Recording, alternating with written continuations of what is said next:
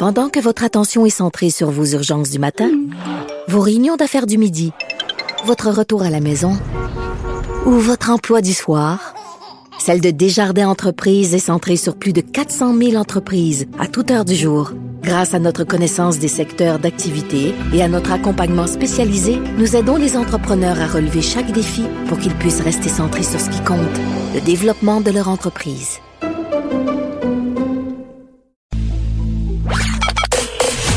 Joignez-vous à la discussion. Appelez ou textez le 187 Cube Radio 1877 827 2346. On est avec Guillaume Lavoie. Guillaume, salut. Bonjour Geneviève. Écoute, euh, un autre acteur peut-être euh, à la tête euh, des États-Unis, Dwayne Johnson, The Rock, Jumanji. Hein, écoute, il a marqué mon imaginaire à une certaine époque. quand même un homme tout en muscle, je dirais ça. Après Arnold Schwarzenegger, est-ce qu'il a vraiment une chance de mener sa course comme du monde? Bon, Arnold, il deviendra jamais président, mais tu comprends ce que je veux dire. Non, il peut pas être euh, président, lui, parce qu'il est pas né aux États-Unis. C'est vrai, mais oui, c'est un Allemand. Fin de la fin de la, de la controverse. Alors, euh, c'est euh, il y a un sondage et là, la grosse nouvelle à peu près partout, c'est que Dwayne The Rock Johnson, plus de la moitié des gens sondés le voient comme prochain président des États-Unis. Il n'en fallait pas plus pour que toute la presse people en fasse ses, ses choux gras. Et puis on pourrait normalement ce genre de sondage-là, ça revient plus à quel est le nom que je vous dis qui vous dit quelque chose? Hein? C'est vrai. je vous avais dit avant 2008, euh, j'ai un gars, là, Barack Obama, pensez-vous qu'il y a de l'avenir? son, son nom, euh, son middle name, là, c'est Hussein. Alors, probablement qu'on aurait dit dans les sondages, oubliez ça, c'est même impossible. La seule chose qui semble dire un peu le contraire de ça, c'est le modèle d'affaires Trump. Qu'est-ce que c'était Trump? C'était une vedette de la TV. Mm-hmm. Une télé-réalité. Absolument. Bon, là, il y a un autre côté aussi où c'est toujours facile d'être en haut des sondages avant qu'on sache ce que vous pensez ou quelles que soient vos opinions. là. Qu'est-ce que Dwayne Johnson pense de l'avortement, pense de l'immigration, pense du salaire minimum, euh, de l'Iran? Probablement qu'il pense pas grand-chose là-dessus, on pourrait imaginer. Pourquoi tu dis ça? Est-ce que tu as des préjugés sur les hommes musclés? Non, non. Ah. je pensais que tu allais me dire préjugés contre les artistes ou préjugés contre les vedettes. Non, non. Je suis allé plus ciblé. non, euh, pas du tout. Au contraire, comme bien des gars, je me dis, ah tiens, peut-être que quand chaque fois je le vois, je me dis, faudrait peut-être que je retourne au gym un peu plus souvent. Oh, c'est beaucoup le muscle. Dans, dans, le mélange, dans le modèle d'affaires, sont rares quand même les artistes qui se mettent de l'avant pour dire, voici ce que je pense politiquement surtout des artistes de ce, ce type de marché-là. On n'est pas dans les films d'auteurs. Oui, oui, c'est pas, des. Exactement. Alors là, non, parce qu'à partir du moment où des gens sont d'accord avec ce qu'on pense, il y a aussi des gens qui sont en désaccord avec ce qu'on pense. Mais c'est déjà arrivé. La seule chose qui est amusante, c'est que si c'était Dwayne Johnson, euh, disons en politique, ce serait pas la première vedette de la WWF qui se retrouverait en politique. Il y a déjà Jesse Ventura, qui avait été, lui, quand même, euh, gouverneur du euh, Minnesota, là. Alors, alors, il y a toutes sortes de manières d'arriver dans les grosses chaises aux États-Unis. Mm-hmm. L'acteur ultime, c'est Reagan. Bien sûr. Reagan, qui était un acteur de série B. Ce qu'on oublie de dire souvent, c'est que Reagan a été euh, un leader syndical.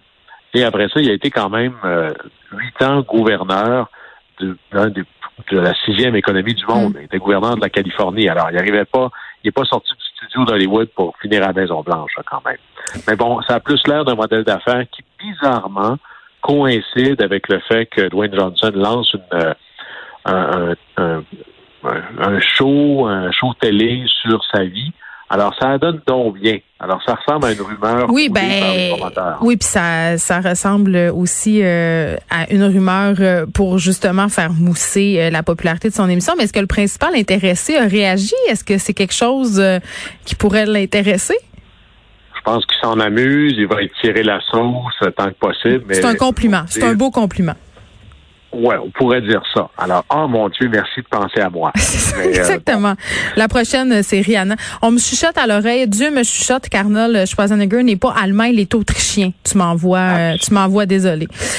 Euh, absolument, absolument. on s'en va complètement ailleurs. Bavure policière contre un homme de race noire au Minnesota.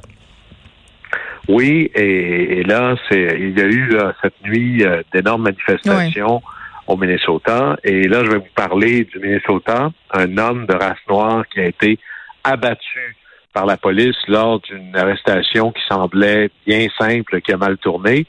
Et malheureusement, je ne vous parle pas de George Floyd. Je vous parle d'un autre cas qui lui est arrivé hier, Monsieur euh, Wright, un homme de race noire âgé de 20 ans. Alors, on est vraiment dans les tragédies là, les plus totales.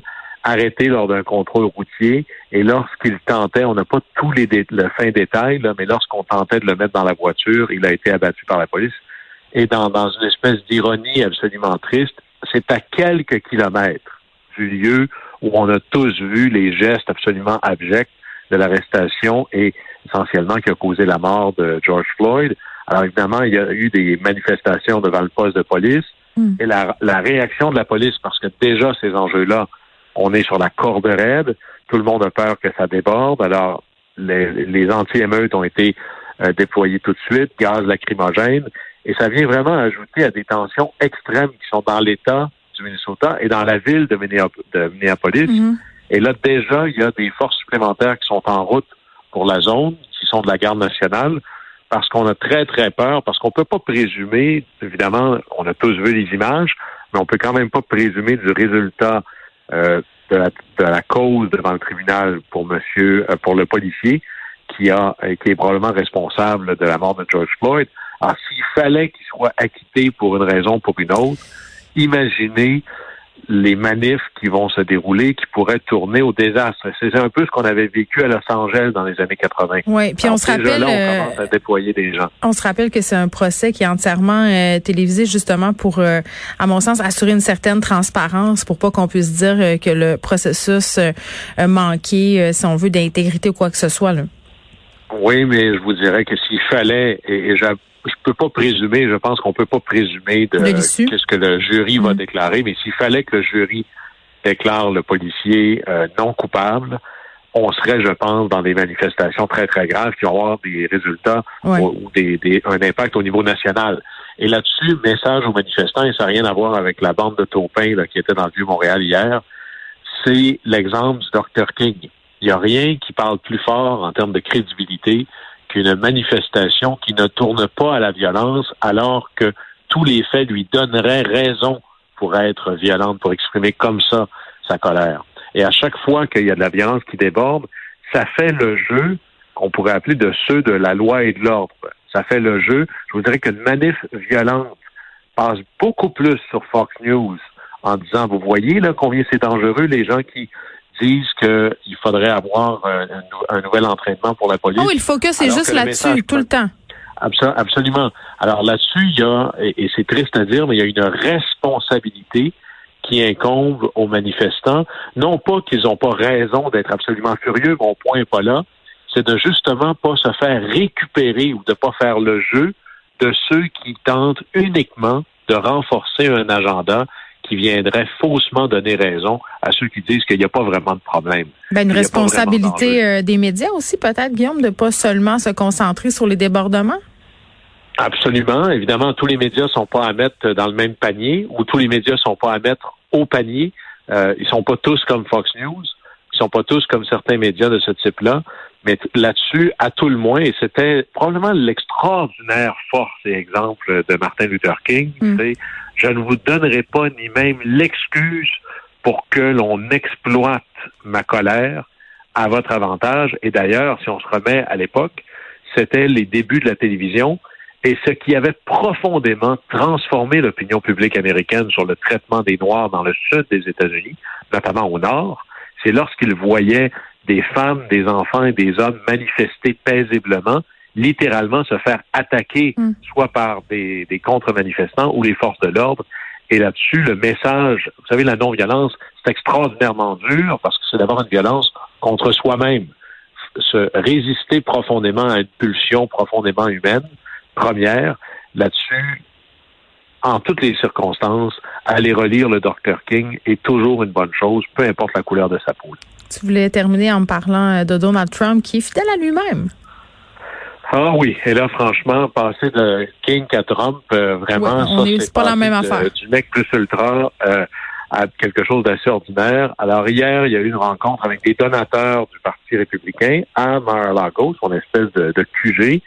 Et, et là, il y a été du Trump puissance 10, là, ou plutôt du Trump fidèle à lui-même, ça dépend, où il a dit essentiellement trois choses. La première, c'était une diatribe sur à quel point l'élection est une fraude et qu'il a bien sûr gagné, ce que je rappelle, aucun tribunal n'a reconnu comme ayant quelques euh, traces de véracité. Deuxièmement, et là, on est vraiment, moi, je pense qu'on est dans le, l'obsession de sa propre personne. C'est un code DSM-5, là, dans le livre des maladies mentales. Écoutez, le, vaccin contre le COVID devrait être renommé comme le vaccin Trump. C'est ça son obsession, là. C'est pas les, le demi-million de personnes qui décèdent. C'est assez extraordinaire. Et par la suite, devant des donateurs du, euh, du Parti républicain, il a traité Mitch McConnell de fils de. Et là, si quelqu'un avait des doutes comme quoi on dit en anglais les barbares sont aux barrières, là, c'est exactement ça. Et là-dessus, ça va être intéressant de voir justement, sait que je dirais, les, les gros costauds aux États-Unis, les donateurs institutionnels, les compagnies, commencent à retirer leur crayon du chèque quand il y a le temps du Parti républicain. Là, est-ce que les donateurs privés, mais importants, voudront appuyer Mitch McConnell ou Trump? Parce que là, c'est une déclaration de guerre directe. Là.